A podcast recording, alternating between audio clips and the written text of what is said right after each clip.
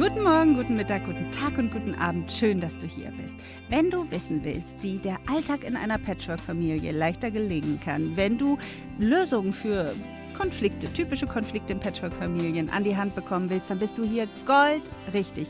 Ich bin Yvonne Woloschin, ich bin Beraterin für Patchwork-Familien. Ich lebe natürlich selbst in einer Patchwork-Familie mit fünf Kindern und mittlerweile auch schon einem Enkelkind. Und ich habe vor wenigen Jahren den ersten Patchwork-Familienkongress im gesamten deutschsprachigen Raum initiiert. Und wenn dich das interessiert, da gibt es nämlich auf meiner Seite patchworkfamilien-kongress.de zwei Gratis-Interviews, die du dir anschauen kannst. Dann besuche die Webseite, trage dich ein oder schau dich auf meiner Seite patchworkmama.de um. Da findest du auch viele Tipps und Hilfen für ein leichtes und entspanntes Patchwork-Familienleben. Heute möchte ich mit dir teilen, ja, wie ich es schaffe, mich aus meinen depressiven Stimmungen wieder herauszuholen. Ich denke, dass ähm, diese Podcast-Folge ist längst überfällig, vor allem in dieser Corona-müden Zeit, wo es, glaube ich, sehr, sehr vielen Menschen gerade so geht, ähm, dass sie ja in so eine depressive Stimmung verfallen, und ich hatte heute Nacht wieder sehr schlecht geschlafen. Ich war morgens um vier aufgewacht und früher war es oft so, wenn ich dann morgens sehr früh aufgewacht bin, dann habe ich mich gewälzt und mich gedreht und meine Gedanken kreisten permanent um immer dieselben Themen. Und ich hatte immer geglaubt, ja, aber ich muss doch sieben bis acht Stunden schlafen, um wirklich ausgeruht zu sein und versuchte krampfhaft wieder einzuschlafen. Manchmal ist es mir gelungen, manchmal nicht. Aber selbst wenn es mir gelungen ist, ähm, war ich nicht ausgeruht, sondern eher erschöpft und, und wie gerädert, ja, und hatte den Tag ziemlich mit einer ziemlich schlechten Stimmung verbracht. Ähm, und heute versuche ich es wirklich, mache ich es anders. Wenn ich heute aufwache, also morgens um vier, ähm, und merke, es, es fällt mir schwer, wieder einzuschlafen oder die üblichen Gedanken kreisen wieder in meinem Kopf herum, dann überprüfe ich erstmal, wer ist stärker. Ja, der Krübelzwang im Kopf oder die Müdigkeit in meinen Knochen. Wenn ich merke, boah, ich bin doch schon, mein, mein Körper fühlt sich immer noch ganz schön müde und schläfrig an, dann versuche ich durch autogenes Training wieder einzuschlafen. Und meistens gelingt mir das in diesen Fällen auch. Aber hin und wieder kommt es vor, so wie heute Nacht, dass ich, dass die Gedanken sich einfach nicht abwenden lassen wollten. Ja, also sie drehten sich immer um, um das gleiche Thema. Und dann stehe ich auf. Ja, dann ähm, bin ich auch nicht traurig darum, dass ich eben nur fünf oder sechs Stunden geschlafen habe. Früher hatte ich immer den Glaubenssatz, ich muss so viel schlafen, um dass es mir gut geht, aber es ist eben nur ein, nur ein Glaubenssatz. Ja? Möglicherweise reichen mir auch vier oder fünf oder sechs Stunden aus. Ähm, das kann ich ja nicht wissen, wenn ich eisern an diesem Glaubenssatz festhalte, halte, ich brauche unbedingt sieben bis acht Stunden. Ja, ähm, ich kann das ja auch nächsten Tag nachholen. So, also diesen, diesen Glaubenssatz, den musste ich irgendwann loslassen, ganz einfach. Und heute ist das wirklich so, wenn ich merke, die Gedanken kreisen und ich lassen sich nicht in vernünftige Bahnen lenken oder wie auch immer, dann stehe ich auf.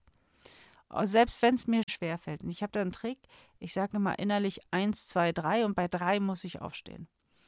Ähm, und da, da gibt es kein vier und kein fünf. Bei drei muss ich wirklich aufstehen. Das ist eine Regel, die habe ich mir gesetzt. Eins, zwei, drei und raus.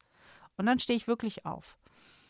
Mm, und manchmal mache ich auch, komme ich gar nicht bis zur drei, dann sage ich jetzt, jetzt stehe ich auf und dann stehe ich auf. Und dann gibt es auch kein Zurück mehr.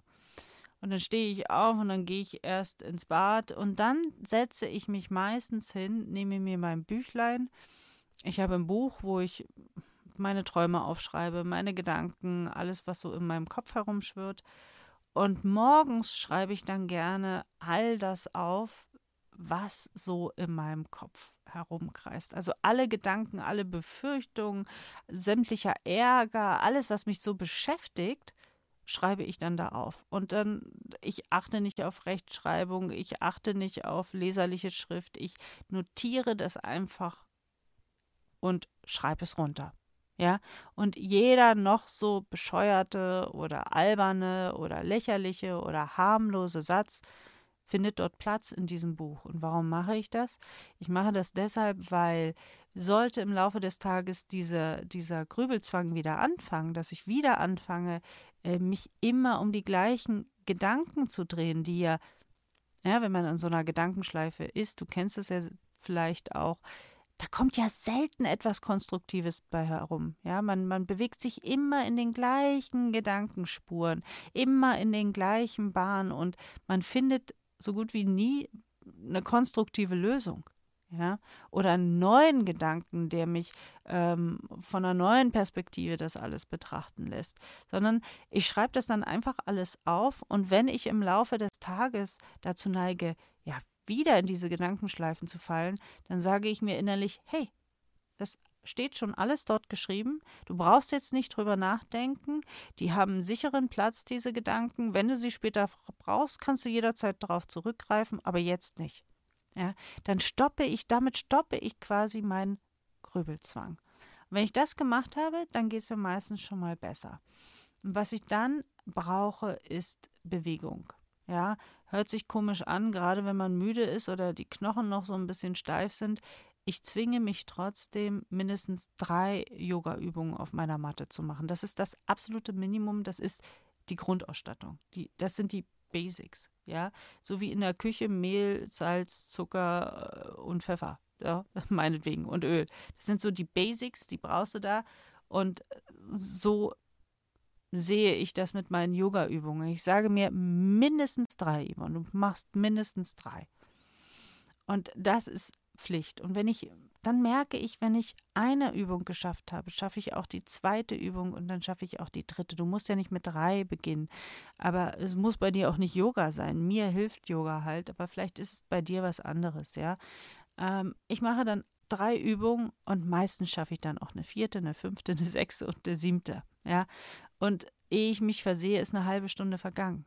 Und dann merke ich aber in der Bewegung, wie gut es mir tut. Ja, wie ich atme. Ich atme dann auch tief. Ich, ich versuche meinen ganzen Organismus einmal zu durchlüften quasi. Ich mache auch das Fenster dabei auf und ähm, bewege mich, zumindest körperlich, in der Hoffnung, also nicht in der, es geht mir natürlich gut, aber ich hoffe, dass wenn der Körper anfängt, dass der Geist dann mitgeht, ja, und auch beweglicher und geschmeidiger wird. Und meistens ist das auch so. Nach dieser Yoga-Session fühle ich mich oft viel erfrischter, viel freier und meine Stimmung ist auch viel, viel besser. Ja. Und das, wie gesagt, es kann bei dir was ganz anderes sein. Bei mir ist es eben Yoga. Was auch, wozu ich mich auch nahezu jeden Morgen zwingen muss, in, sind zwei Gläser heißes Wasser zu trinken. Also heiß, so dass man es trinken kann natürlich, ja. Ähm, schmeckt mir morgens immer nicht so besonders, aber ich tue es trotzdem. Ähm, um auch da mein Organismus, also meine Zellen einfach wieder so in Schwung zu bringen. Ich, ich habe dann immer, wenn ich das trinke, habe ich so das innere Bild, ich dusche einmal meine Zellen mit Wasser. Ich trinke nicht morgens ka sofort Kaffee oder ähm, irgendwelche anderen Getränke, nein, Wasser. Ja, damit dusche ich meine Zellen. Und auch dann passiert, ja, bewegt sich wieder innerlich etwas. Ja, durch dieses Wasser trinken, selbst dadurch habe ich das Gefühl, hält sich meine Stimmung wirklich auf. Ja, und dann beginne ich meinen Tag weg. Dann mache ich mein Bett, wenn mein Partner nicht mehr drin liegt, meine ich. Wenn er noch drin liegt, dann natürlich nicht. Aber dann beginne ich wirklich mein Tagwerk. Ja, und selbst wenn ich merke, aber es, ich bin schlapp und fühle mich ein bisschen erschöpft, ich hangel mich durch den Tag in kleinen Schritten. Ja, ich gucke mir nicht an, was muss ich heute alles schaffen, sondern ich feiere mich schon dafür, wenn ich diese Morgenroutine geschafft habe. Ja, wenn ich es geschafft habe, meine destruktiven Gedanken einfach aufzuschreiben, wenn ich mindestens drei Yoga-Übungen geschafft habe und es geschafft habe, meine zwei Gläser Wasser zu trinken, dann feiere ich mich schon dafür. Dann sage ich, hey Yvonne, das war eine gute Basis. Ähm, der Tag wird gut. Ja. Und alles, was ich dann schaffe an diesem Tag, das ist quasi wie ein Bonus, das ist on top. Und dann fühlt es sich auch besser an, als wenn ich in den Tag starte und denke, oh Gott, ich habe so eine Riesenagenda und ich muss all das muss ich jetzt äh, schaffen. Natürlich verringert sich die Agenda nicht, ja, aber ich könnte natürlich auch genauso gut an dem Tag sagen, heute geht nicht, lass mich krank schreiben, ja, wie es bei vielen depressiven Menschen tatsächlich ist, dass die irgendwann, wenn die Depression immer schwerer wird, ähm, arbeitsunfähig werden. Allerdings, wenn es schon so schlimm ist, dann sollte man sich auch immer Hilfe von außen holen.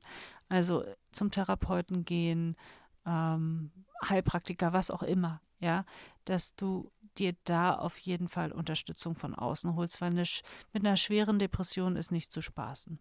Ja, aber ich spreche nicht von einer schweren oder von einer mittelgradigen, sondern wirklich von so einer depressiven Stimmung, von einer leichten depressiven Stimmung, ja, die wir alle kennen und ähm, ich wollte das heute mit dir teilen, weil in dieser Corona-müden Zeit, glaube ich, gibt es ganz viele Menschen da draußen, die hin und wieder in diese Stimmung fallen.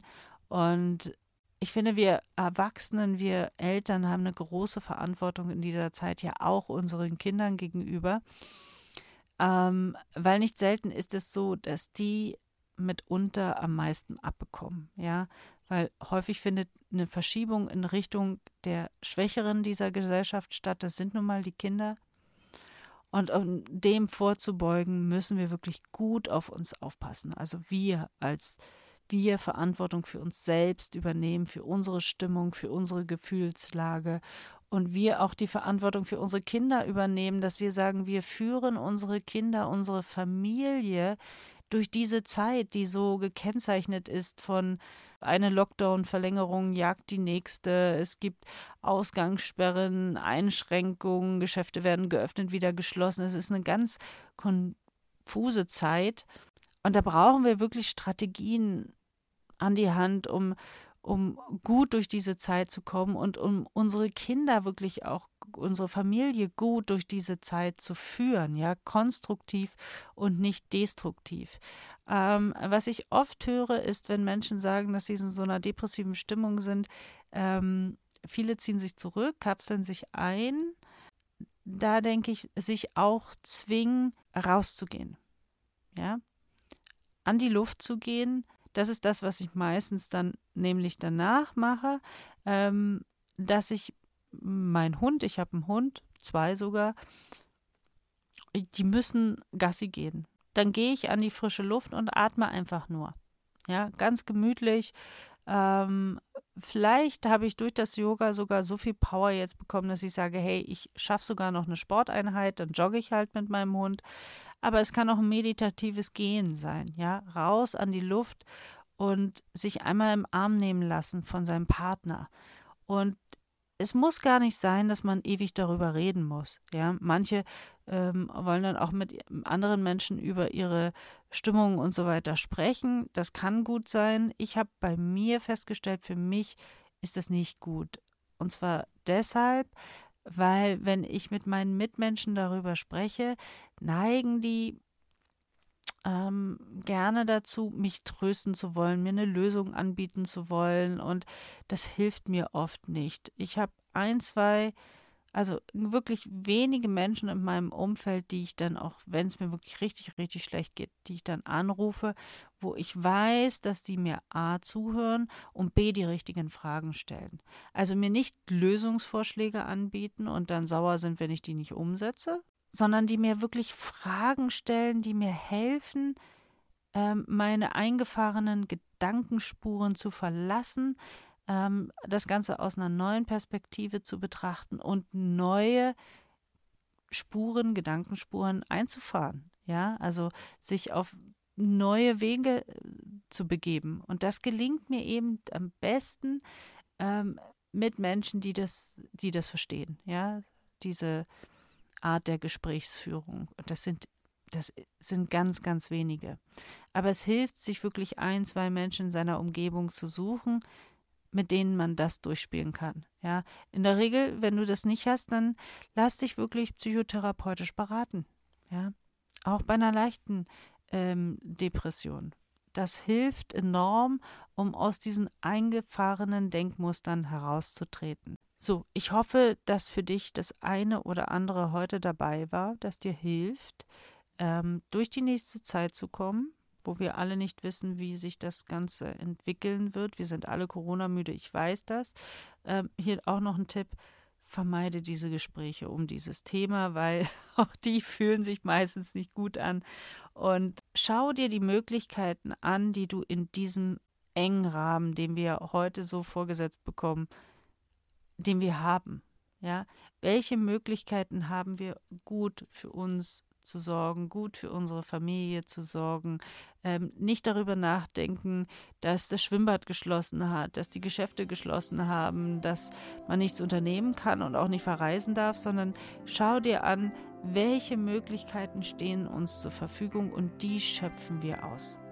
Also, ich wünsche dir und deinen Lieben ein tolles Osterfest. Wir hören uns nächste Woche wieder. Bis dahin, mach's gut. Tschüss.